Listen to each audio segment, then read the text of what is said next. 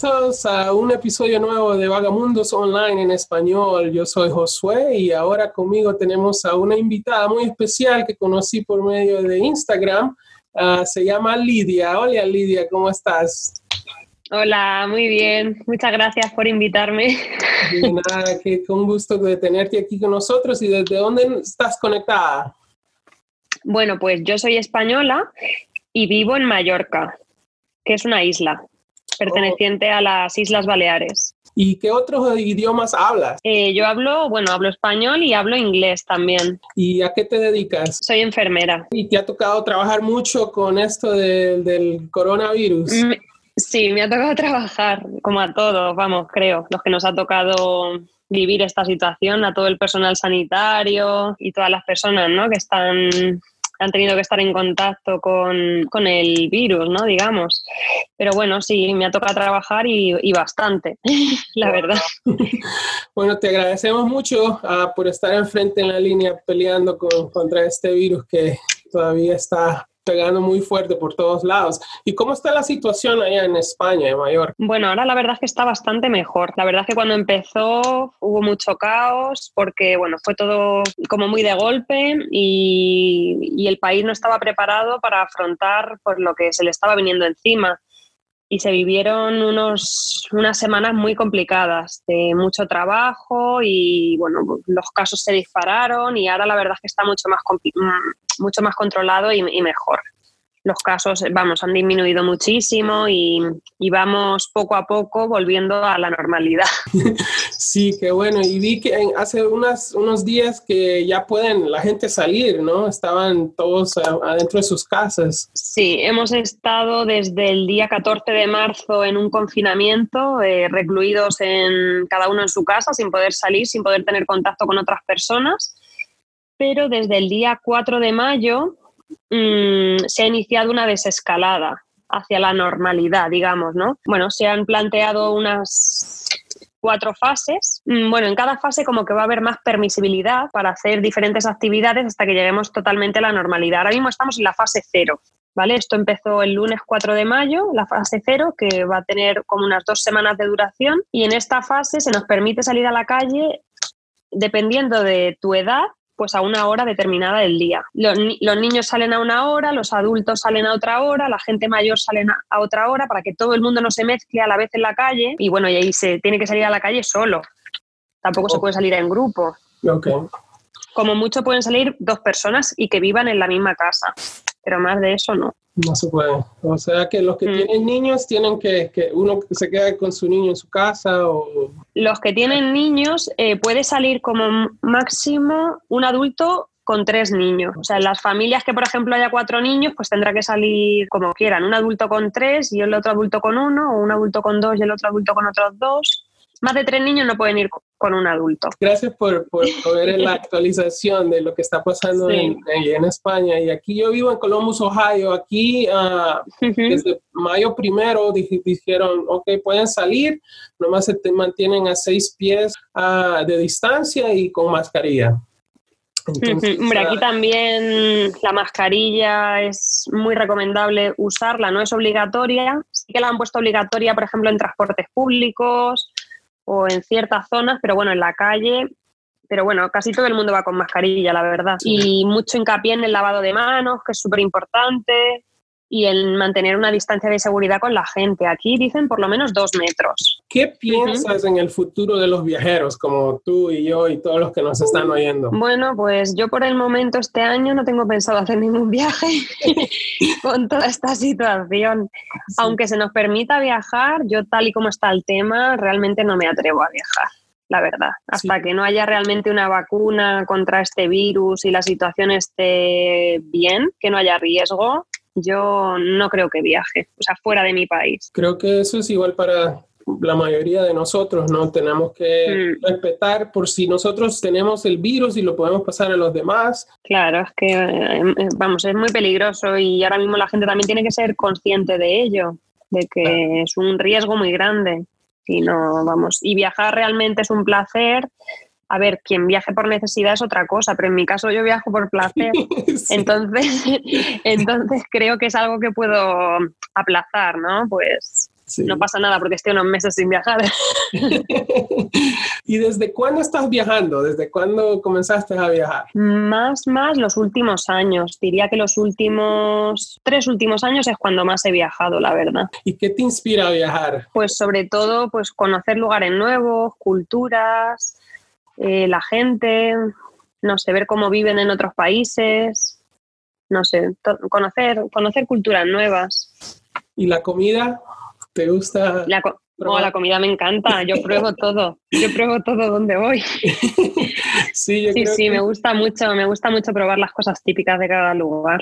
Mm, yo creo que tener la mente abierta ah, para poder ah, probar la cultura y por el medio de la comida y todo lo que es. Yo es una de las cosas que primero busco cuando sé que voy a ir a un sitio es cuáles son los platos típicos, cuáles, eh, para, vamos, tenerlo claro y al llegar allí probarlos, porque me, encanta eso, sí, sí. ¿Y mm. qué usuarios de las redes sociales son los que te dan uh, ayuda o te inspiran a viajar a los lugares que tú has ido? Bueno, yo mm, uso mucho Instagram y también YouTube.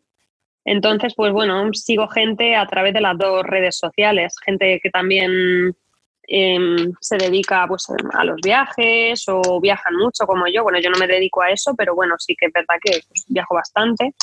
Y sigo gente pues en relación con esto, con, con los viajes. Pero bueno, inspirarme, inspirarme como tal, pues tampoco diría. O sea, yo me inspiro en, no sé, en mí misma, en lo que me gusta a mí. Sí, qué bueno. ¿Algún día has pensado en abrir un canal de YouTube y poder poner videos y todo eso? Sí, la verdad es que me gustaría mucho, me gustaría mucho. Lo que pasa es que es cierto que también requiere mucho tiempo, ¿no? Y, realmente, bueno, sí, exacto, y el equipo y realmente ahora pues no dispongo plenamente del tiempo para hacer todo eso. Bueno, ¿y qué países has visitado? Vi por lo menos ahí en tu Instagram que fuiste a Cuba, a Tailandia. Sí, Cuba. ¿Qué otros países hay ahí? Cuba, de hecho, ha sido el último gran viaje que, que he hecho y bueno, me gustó mucho, la verdad. He estado en la República Dominicana, he estado en Estados Unidos varias veces, Canadá, He estado, bueno, por Europa, he estado en un montón de países, Francia, Inglaterra, Italia, Alemania, Holanda, Bélgica, no te sé decir, Noruega, eh, Dinamarca. ¿Y qué, lugar? Dime Y bueno, en, en, Asia también he estado en, en algún país.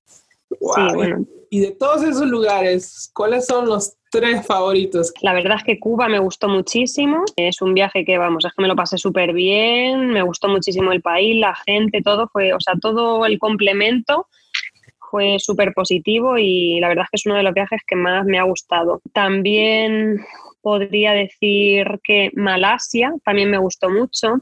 La verdad es que en ese viaje fue la primera vez que iba a Asia y me encantó el país y el viaje fue súper chulo. Lo hice en combinación con Singapur, que para mí es una de las ciudades que más me gusta del mundo. Pues quizá me quedé con España, porque, porque tiene lugares, vamos, increíbles, la comida es brutal y no hay que menospreciar tampoco nuestro país, vaya. Claro, estaba viendo una foto en tu Instagram de las minas Castillas, La Mancha. Sí, sí. Qué lindo se ve por ahí. Sí, yo, bueno, yo soy de esa zona. Yo vivo en Mallorca, pero yo en realidad soy de, Albacete, que es una ciudad que está en el centro de, España, de la península. Y esa foto que me estás comentando en concreto es de un sitio que está al lado de mi, de donde yo soy, de mi, oh, ¡Qué envidia! Mm, sí, sí. Qué lindo por ahí. Dijiste que te encantó Malasia. ¿Qué fue lo que más te encantó de, ese país? Pues bueno, aparte de todas las ciudades que visité, que a cuál me pareció más increíble, la comida también genial y, bueno, y, la gente. La gente era, fue maravillosa, súper amable, vamos, em, simpática, siempre súper servicial un país muy alegre, no sé, me gustó, me gustó mucho. Y bueno, y las ciudades y todo lo que vimos fue, fue increíble, chulísimo. ¿Qué tan caro estuvo en Cuba? ¿Es, ¿Es caro o cómo es el turismo ahí en Cuba? A ver, la historia de Cuba. en, en Cuba lo que pasa es que hay dos monedas, ¿vale? Está la moneda para el turista y está la moneda cubana. Entonces, tú como turista te obligan en cierta medida a usar la moneda que es para los turistas. Y esa moneda pues tiene un valor aproximado al euro. Okay. Digamos, entonces el precio al final es como si estuvieras en Europa o si estuvieras en o aquí mismo en España. O sea, no es para un turista viajar a Cuba no es barato, no es, ningún no es ningún chollo. A ver, yo refiriéndome a la comida, por ejemplo. Es verdad que es verdad que los alojamientos sí que son bastante baratos.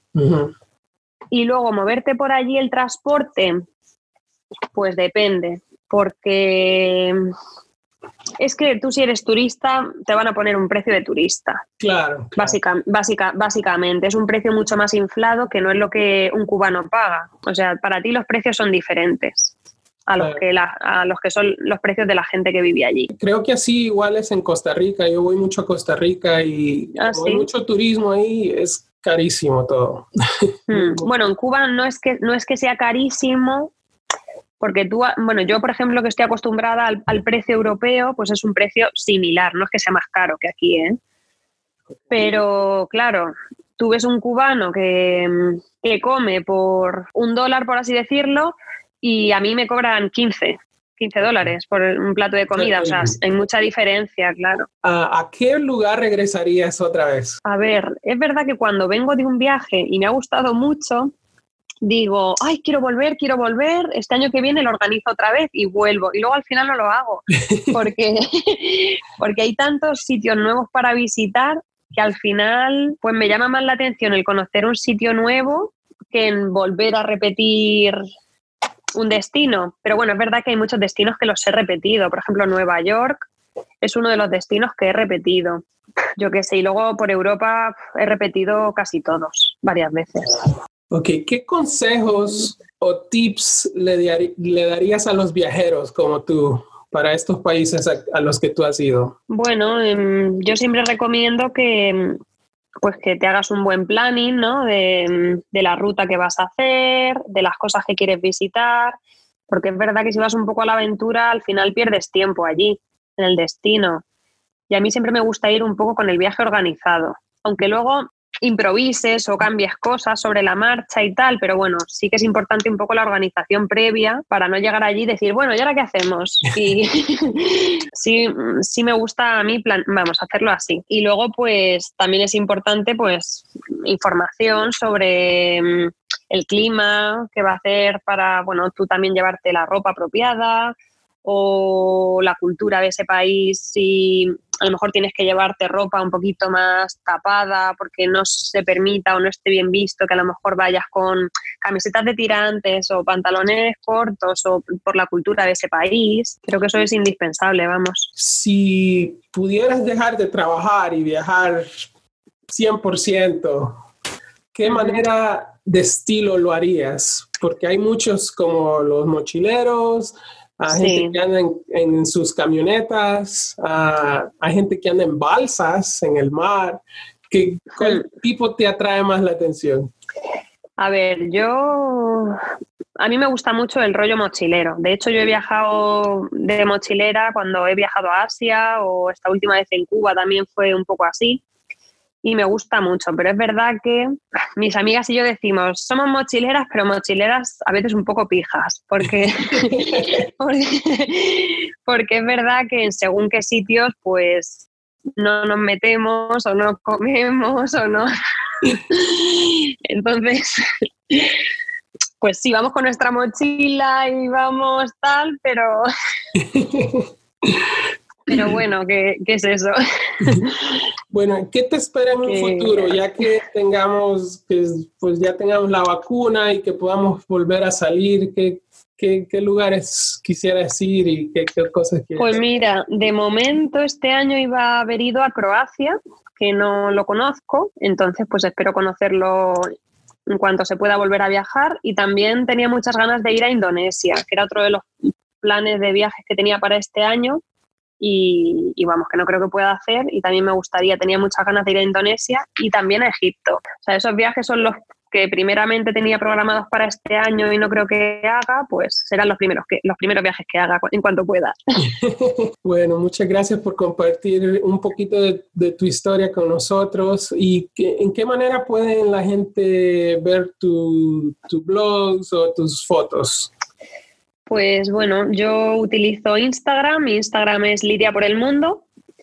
Y también tengo un blog de viajes que se puede acceder a través, bueno, tengo el enlace en, Instagram también, que es lidiaporelmundo.blogspot.com, en el que escribo pues un poco los, los, viajes que hago y explico un poco los itinerarios que he hecho, recomendaciones y cosas así sobre los lugares que visito. Gracias por haber estado aquí con nosotros en, en este show. Nada, gracias a ti, José. Sí, cuídate y uh, recuérdense todos los que están oyendo que se suscriban a Lidia por el mundo. Lidia por el mundo. Lidia por el mundo, eso es. Y uh, gracias a todos y gracias por escuchar a Vagamundos Online en español y recuerden explorar el mundo. Adiós. Adiós, gracias.